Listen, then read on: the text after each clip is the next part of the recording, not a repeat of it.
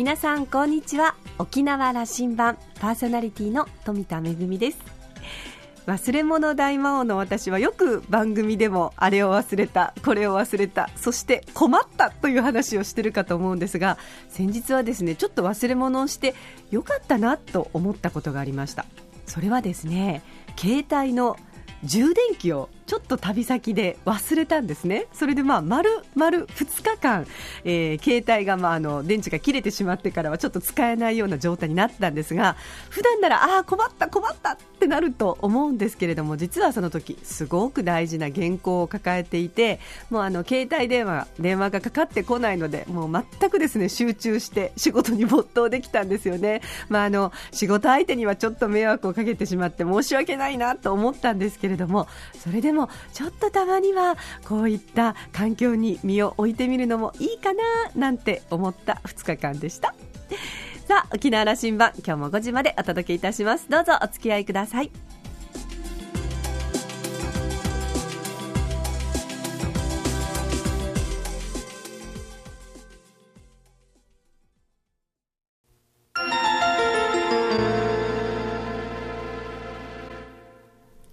那覇空港のどこかにあると噂のコーラルラウンジ。今週は先週に引き続き東間敦宜野座村長とラウンジ常連客で沖縄大学地域研究所特別研究員の島田克也さんとのおしゃべりです。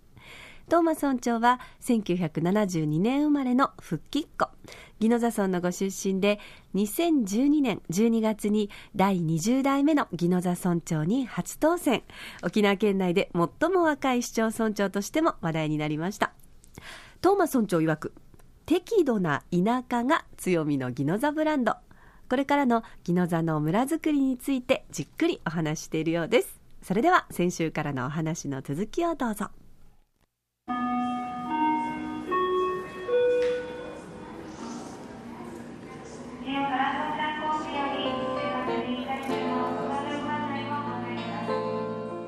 農業とかですねそういった部分も今有機の里を宣言し,、してですねあのエコファーマーあの減農薬とかですねあの化学肥料を減らした取り組みっていうのをやってるんですけどもそういったものを、えー、うまくこう付加価値を高めてですね、あの県内外にさらにちょっと PR して販売促進していきたいなというのは今、うん、あの農業理村農業理村ですよね。そういったところはありますね。ずっとあのもう長く農業には定評のある、ずっと村づくりなさってきたわけですから、はい、あのやはり農業っていうのは宜野座の中では外せない産業の一つですので、うん、その農業をベースに、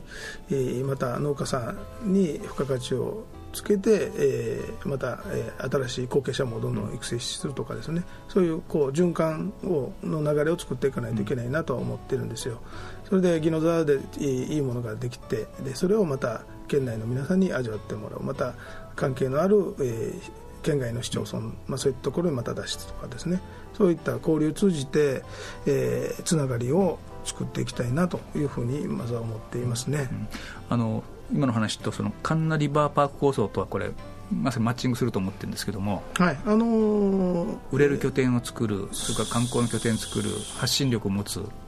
はい、そうですね。あの道の駅に登録されました施設っていうのはもともと農産物の直売センターですので、やはりあのそこが拠点になりながら店頭販売はもちろんなんですけども、えー、そこに、えーまあ、村の野菜を集約して、そういったあの販売とかそういったものにつなげていくと。でやっぱりいいものができれば人はまた来ますので、まあ、それに合わせてまたあの観光関係だとかそういったものをうまく絡めていきたいと。いうふうに考えています。あの僕は宜野座の場合はですね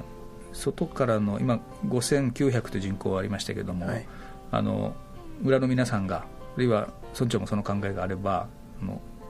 移住が大勢来るような環境だと思うんですよ。人が、はい、この辺どんなふうに考えられます？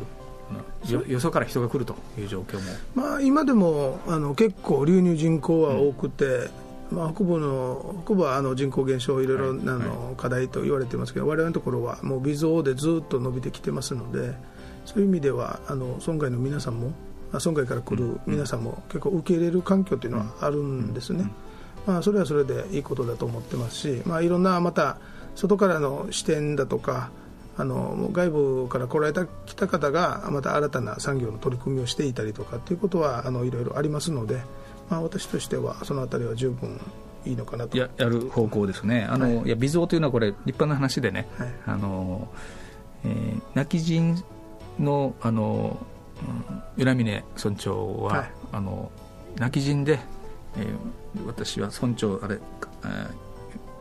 米宮さん、3期かな？あの横ばい人口してると、うん、これ立派なもんだろうという話をなさる、うん、もうその通りで、他はこうあの微減減っていくわけだ、はい、それで微増なさっているというのはねあのやっぱ発展してる証なんですよ、うん、そうですね。子どもたちもかなり増えてきましたので、あのまあ、宜野座はこう、まあ、適度な田舎っていうんですかね、まあ、交通の便も含めてだと思うんですけど、適度な田舎ね、はい、はい、で私はよく使うんですけども、まあまあ、ちょっと車で行けばあの病院だとかそういうところもありますし、まあ、子育てするにはいいと、あのまあ、いじめもそういったこともありませんしね、あの子どもたちみんな優しい、まだローカルな雰囲気っていうのは残り残しつつ、まあ、さっき言った IT とか、職場もあったりとか、ねまあ、交通の便もいいのであの、まあ、いろんなところに行ってこう働きに出やすい、一方で土地は安いと。いうような形であのそういった部分は意外とあの評価されてると思いますね。トマさん自身も子育て世代ですよね。そうですね、まあ、今一番上は中3、うん、受験前。でまたあの一番下は4歳僕はねあの村づくりの基本に、まあ、リーダーのスタイルも含めてこういうふうにその若い世代がねあの暮らしたくなるという村と、うん、そんなイメージを僕は宜野座ではあのイメージしたいなと思っていて、はい、ちょうどあのぴったりのリーダーもいるし、はい、どうですか？まあ、私からの提案なんですが、そうですね、うん、あの宜野座の場合は意外とこの地域がまたコミュニティというのはしっかりしていてですね、うん、あの例えば子どもたちの放課後だとかそういったものも公民館でみんな足を運んでそこで勉強したりとか宿題やったりとかそういったものっていうのが自然と行われている環境があるんですね。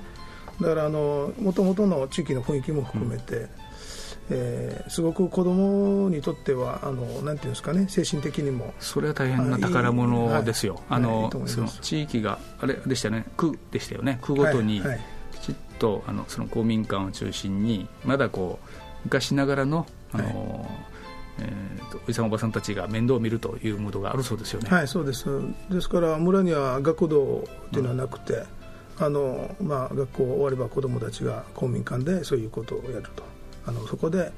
まあ、おじおばたちと触れ合う場所もありますし、まあ、自分らで宿題したりとか、そういったまたあの学力向上にもですね、うまくつながっていると思いますよ、こういった公民館の中心とした取り組みが。トモさんもそういうところ出かけていったりしてます？はいあの、まあ、今はもう首長なので、なかなかちょっと足運べないんですけど、以前はよく子どもたち、公民館の中ではいろいろ接してきましたので、いや村長としてもそこに覗きに行って、はい、僕はあの村の最大の宝になる可能性があると思って、そのコミュニティがこうあの現存していると。うんそうですね。あの、うん、この部分はどうしても私は継続して維持していきたいなと思います、うん、あのやっぱりまた外部から来られた皆さんもその中にこう逆に入ってもらってですね、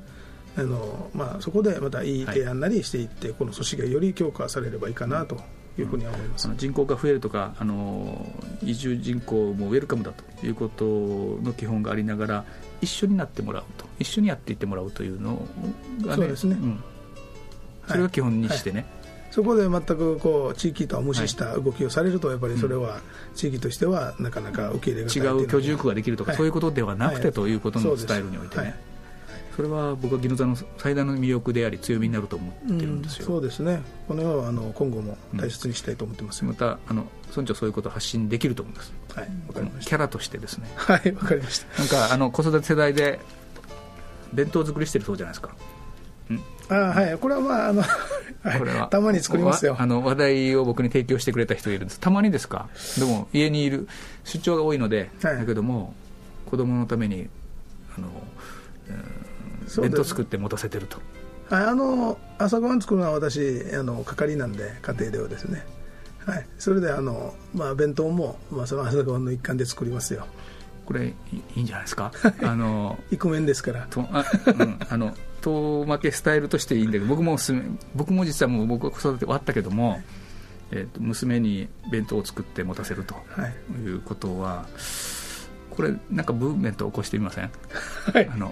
そうですね。だから最近はもう若い子どうですかね、はい、あのお父さんたちもよくそういったことを意識してやってるのかなとさん見習ってるんですよ。だから、あの、うんそのその手間を一回かけるとい。うことで、はい。はい、その代わりほとんど家にいないし でしょ、まああのはい、自分なりの子供です、うん、愛情表現の一つでもあるんです、と僕はこれはねあの、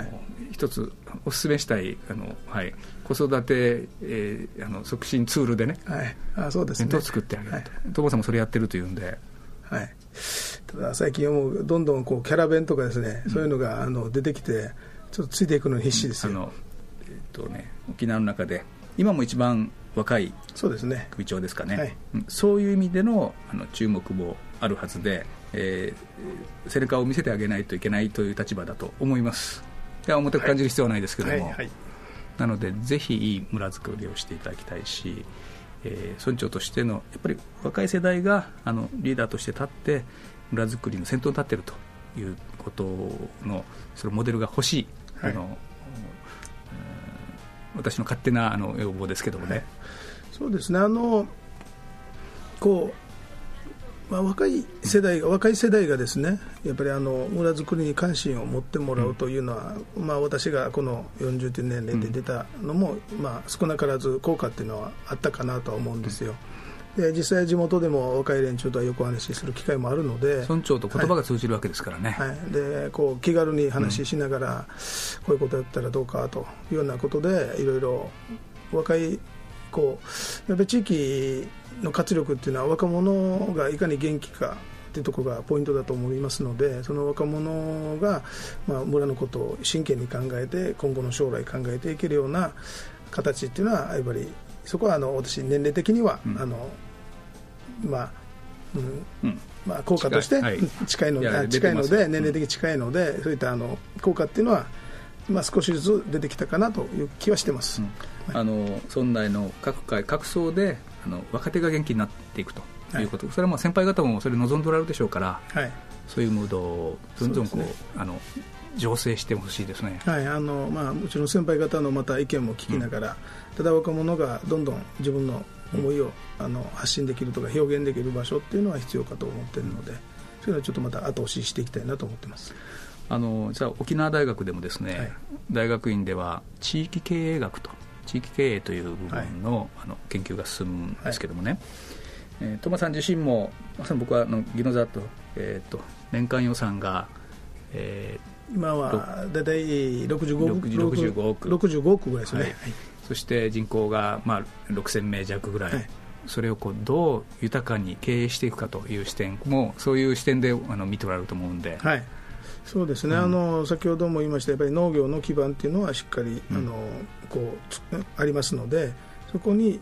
農家がまた儲かるような仕組み作りがするっていうのが一つと、あとはあの若い人たちがこう働ける雇用の場ですね、先ほどあった IT 関係、サーバーファームの機能強化していくということと、また観光関係も大切ですので、やはりあの村外から県外から技能座に来ていただいて、うん、お金を落としてもらうという仕組み。でそこで雇用が生まれると。で、まあ、芸能座に来れば楽しいことがあるよ面白いことがあるよっていうような雰囲気作りすることでさらにそういった波及効果っていうのは生まれてくると思ってるのでまさにそれ地域経営のあの視点ですよ、はい。うん、そのあたりを大切にしていきたいと。で先ほどまた言ったあのありましたけども、えー、高齢者と地域の結びつきですね、うん、コミュニティっていうのをしっかり持ちながらあの老後もあの豊かに子どもたちと若者たちと一緒にこうなって地域の中で生きがいを持って生きていけるようなそういった環境っていうのをまたあの維持しながらですね地域経営の視点もそうですよね。地域経営の視点もいかにこのそれこそ5900名が幸せ度が高いかということがまた、ねあの評価されることでしょうから、はい、そうですね。宜野座で住んで、うん。えー、よかった。生まれてよかった。でまたあの宜野座にいて楽しいとか。そういったあの地域づくりっていうのはやっぱり今後も取り組んでいきます。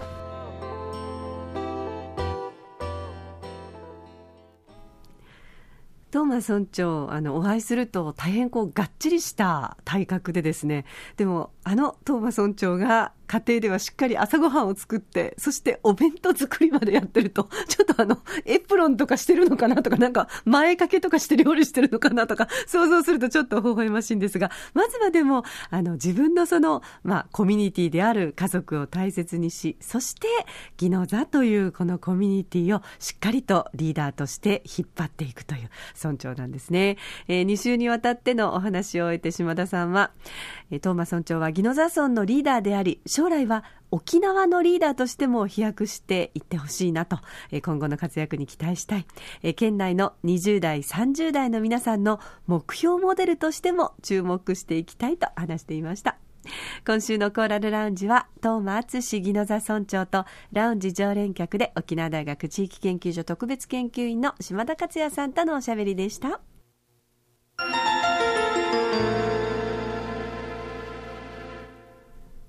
めぐみのあしゃぎだよりのコーナーです。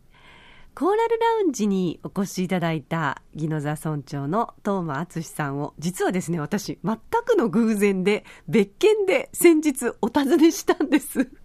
と言いますのも、えー、来月2月の21日と22日の2日間、えー、私が脚本演出を務めさせていただきました、えー、作品、新作の琉球芸能ファンタジー、青い海の人魚と、そして、えー、これまで、えー、国立劇場沖縄で公演を重ねてきました、ぐんわちくんわちという作品の2本をですね、ガラワンホールで上演することになりまして、まあ、そのご挨拶ということで、尊重表敬ということで、えー、先日お尋ねしてまいりました。そして、あの、県内西にもね、取材をしていただきました。あの、これはですね、沖縄県と沖縄県文化振興会が支援している、まあ、あの、マグネットコンテンツという作品がありまして、これはまあ、あの、ぜひあの、琉球芸能をこれまで見たことがない方、またあの、観光客の方にも、ぜひ沖縄の文化を通して、えー、沖縄の魅力に触れていただこうということで、その中の、まあ、あの、取り組みの一つなんですけれども、私と同じくマグネットコンテンツ作品に選ばれています、乱菊の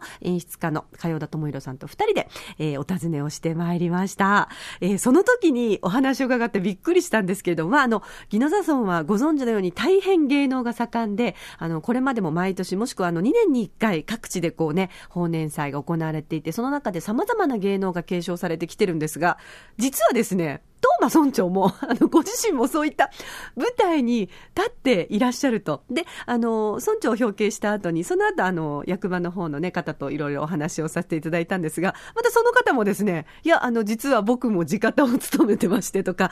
こうして本当にあの、いろんな方がですね、こうした地域の芸能を支えているんだなということにびっくりしました。あの、この舞台が近づくと、その地域の中で、えチームが作られて、先輩から後輩へとしっかりとこう歌や踊りが継承されていくということがずっと行われているんですよね。まあ、あの、コーラルラウンジのお話の中でも、コミュニティがきちんとまあ現存しているんだと、しっかりしているのが、まあ、ギノザの魅力ということをお話しされていましたけれども、やっぱり地域行事って、そうしたこう地域の結びつきがないとなかなかできないものですよね。あの、私は本当にあの、ギノザの、いろんな地域のですね、お祭りに、もう、あの、一時期完全にハマってですね、通っていた時代があるんですけれども、そこから学んだこともたくさんありました。でも、そのおかげで、ギノザの皆さんというのは大変芸能に対して目が超えていらっしゃるお客様も多いことも事実ですので、私たちもですね、これからまた精一杯お稽古に励んで、ギノザの皆さん、そして、えー、村外からいらっしゃる皆さんにも素敵な舞台を届けられるように、これからもお稽古に励んでいきたいと思います。公演が近くなりましたら、またこのコーナーでもお知らせしていきたいと思います。めぐみのあしゃぎだよりのコーナーでした。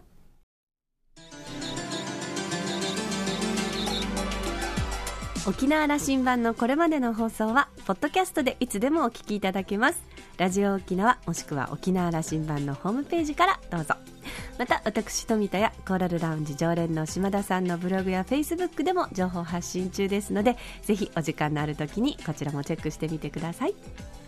沖縄羅針盤、今週も最後までお付き合いいただきましてありがとうございました。パーソナリティは富田恵でした。それではまた来週。